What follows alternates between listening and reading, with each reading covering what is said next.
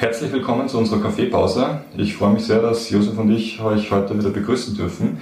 Wir haben letztes Mal das Thema E-Umwelt besprochen und werden uns heute mit dem nächsten Buchstaben des Trios ESG beschäftigen, so mit dem sozialen Aspekt S. Und äh, ja, ist eigentlich ein spannendes Thema, auch wieder eine breite Sache, vor allem deswegen, weil Soziales ja das Zwischenmenschliche, also auch uns persönlich tatsächlich betreffen. Ja, ja klar, deswegen machen wir das ja im Duett quasi, oder? So ist es. Das, das, ist ganz unsozial. Ja, genau. Keine Monolog. Ja, ähm, Soziales äh, gibt es einige Aspekte, die wir auch in dieser Kurzzusammenfassung des ESG schon genannt haben. Ähm, da geht es einerseits mal ganz klassisch um Arbeitsrechte bzw. Menschenrechte, darüber hinaus auch noch um die Punkte Diversität und auch äh, das Thema Tierschutz, wenn man so möchte. Ist natürlich dann in weiterer Folge noch erweiterbar, aber das sind so die groben Blöcke, um die es geht und das wollen wir heute etwas diskutieren. Mhm. Bei den Arbeitsrechten, da gleich mal einzuhacken, wird das ja oft normbasierend äh, durchgeführt. Mhm. Da gibt es ja eben diese IMO-Richtlinie. Genau. Und äh, das kann man dann, wie gesagt, in, in Bezug auf Unternehmen mhm. äh, ja einfach abfragen. Wird diese IMO-Richtlinie eingehalten äh, oder auch nicht? Und das finde ich dann schon relativ interessant, weil es ja dann doch relativ, sehr große Unterschiede gibt. Mhm. Das ist auch wahrscheinlich auch das Thema äh, Kinderarbeit irgendwo, irgendwo äh, mit rein. Da gibt es ja dann auch unterschiedliche Zugänge, mhm. wie man mit dem, mit dem ganzen Thema umgeht. Aber der komplette soziale Bereich ist doch äh, ein sehr komplexes Instrument. Ja, unbedingt. Also Arbeitsrechte, du hast es schon gesagt, wir haben diesen ILO-Namen oft abgedeckt. Beim Menschenrecht ist es so, ich meine, man muss auch dazu sagen, dass wir reden so, so einfach darüber, das und das und das wird abgedeckt. Da steckt wirklich extremer Research-Aufwand dahinter, dass jetzt Unternehmen und auch nicht nur Unternehmen, sondern die ganzen Zulieferketten, also es ist an sich eine sehr komplexe Struktur, die da beleuchtet werden muss, in Bezug auf hunderte Indikatoren bewertet werden muss.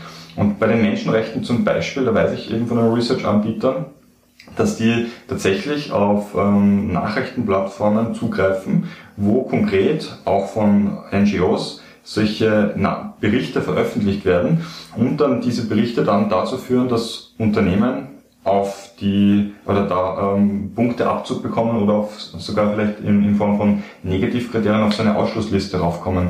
Ganz konkret habe ich da vor kurzem einen Fall von Nestle gelesen, wo es einen Fall gab, dass auf irgendeinem Fischerboot so eine Art Sklavenhaltung stattgefunden hat, also dass ähm, irgendwelche Arbeitskräfte dort raufgebracht worden aufs Schiff, denen wurden dann die die Dokumente abgenommen.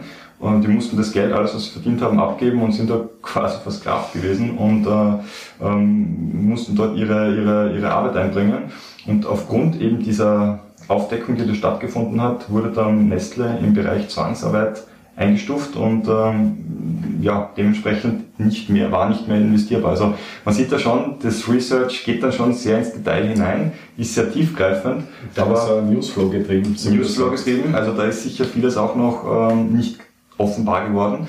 Aber das sind auch Bereiche, also Menschenrechte, wie gesagt, die dort aktiv ähm, begutachtet werden und Unternehmen dann auch anhand dieser Faktoren bewertet werden. Mhm mit dem Thema Diversität ist halt immer das mit Frauenführungspositionen, beziehungsweise wie, wie bringt man das dann, dann überhaupt in Einklang? Dort hat es ja auch in den letzten Jahrzehnten äh, schon eine deutliche äh, Verbesserung äh, gegeben, wobei man äh, ja, ganz klar attestieren muss, dass da eine, eine, eine Gleichberechtigung in dieser Form gegenwärtig einfach noch nicht, noch nicht vorhanden ist ist eine heiße Kartoffel, wir darüber zu sprechen. Ich meine, das ist immer die Frage, gerade als Mann, als weißer Mann, also da ist das Thema Diversität immer herausfordernd.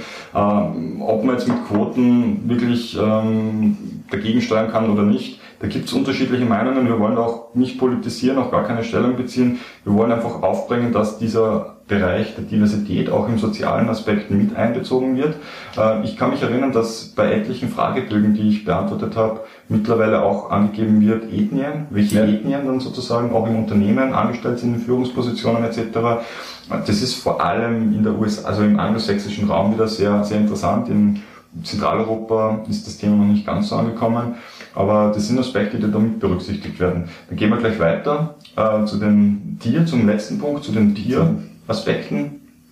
Was sind da Kriterien, die potenziell sozusagen im Fokus stehen? Ja, im Endeffekt geht es in erster Linie mal um äh, Tierversuche, sowohl von der Pharma- bzw. Medikamentenindustrie, aber auch, wie haben Sie eingangs erwähnt, auch von der Kosmetikindustrie. Genau. Und äh, zweites große Thema, was auf vielen Ausschlusskriterien beziehungsweise Listen steht, ist das Thema Pelze, mhm, mhm. wie man mit dem Ganzen umgeht. Artenvielfalt, genau. was oft drauf genau. geht, Biodiversität. Genau. Und das sind einfach die Punkte, dass man versucht, das Ganze zu machen.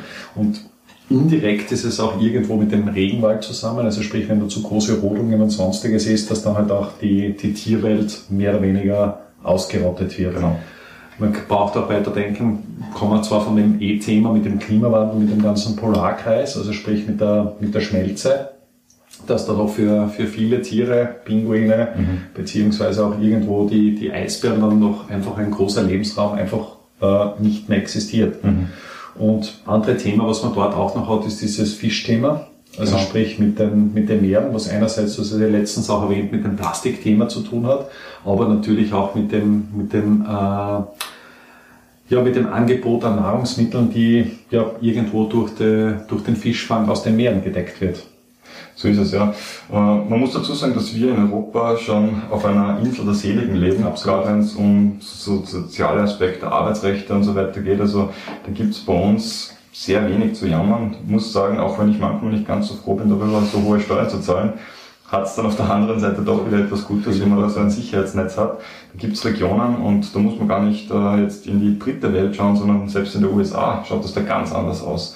Und ich denke, dass deswegen auch ethisch nachhaltige Investments äh, so eine tolle Chance sind, weil man wirklich die Möglichkeit hat, die persönlichen Werte, die man selbst im Leben hat, auch im Bereich der Kapitalanlage zu definieren. Und man spricht ja immer von der Verantwortung, die Menschen haben in ihrem Umgang mit den Mitmenschen, mit der Natur etc. Warum sollte diese Verantwortung bei den Geldern aufhören? Gerade, so, gerade, auch gerade bei den Geldern bewegt genau, so ist es. Ganz genau. Und ein Thema, wenn wir beim Geld äh, schon sind, ist das Thema Social Bonds. Mhm. Also in den letzten Jahren hat sich neben den Green Bonds auch das äh, Finanzierungsvehikel Social Bonds ja, irgend etabliert, will ich nicht sagen, aber ist zumindest einmal im, im Kommen. Aus Sicht eines Asset Managers äh, gibt es einmal ein großes Problem. Das große Problem ist einmal die, die Liquidität und die Emissionsgröße. Sehr häufig sind es dann Emissionen, äh, die dann irgendwo 5, 10 Millionen Euro betragen. Klingt jetzt relativ viel, aber wenn man da jetzt eine große Versicherung oder eine große Pensionskasse oder sonstiges deckt und die dann 2, 3, 4, 5 Millionen aufkauft, dann gehört mir 50 Prozent dieser Emission. Und das wäre ich dann, wenn ich das aus Liquiditätsgründen einfach wieder mal verkaufen will, ja einfach nicht mehr verkaufen können oder zumindest nur mit einem sehr großen, großen Abschlag. Und persönlich finde ich das äh, auch hinterfragenswert. Das Thema mit dem Thema Social äh, Bond sollen ja irgendwo Sozialprojekte gefördert werden. Das heißt, man will ja eigentlich was Gutes tun. Ist halt eine, eine Art von, von Spende, wenn man so will, wo ich dann unter Anführungszeichen auch einen Ertrag zurückbekomme. Und als Investor müsste ich ja in jene Projekte investieren, die irgendwo am ertragreichsten sind. Und wenn ich jetzt aber ein Sozialprojekt investiere und mir jenes Sozialprojekt auswähle, was am ertragreichsten ist, dann ist das ja aus meiner Sicht ein ganz ein klarer Widerspruch mhm. zu, dem, zu der Ursprungsdefinition eines Sozialprojektes. Mhm. Und das ist einfach ein Punkt, der, der ja, mir persönlich nicht so behagt in diesem Zusammenhang. Ja, also das geht dann eh noch äh, weiter in die Tiefe hinein. Äh, dass teilweise Kredite an, an Kleinstbauern in Afrika vergeben werden, wo die quasi einen Kredit für eine Ziege oder so bekommen. Mikrofinanz. Mikrofinanz, genau. Ähm, ja, äh, da ist die Frage, äh, bis zu welchem Punkt man noch äh, professionell investieren soll und ab welchem Punkt humanitäre Hilfe einfach ja. angesagt ist. Also da muss man sicher abwägen, aber das ist ja extrem aber relevant. Nicht vermischen. Genau, man darf es nicht vermischen. Absolut, ganz, ganz, ganz genau, ganz genau.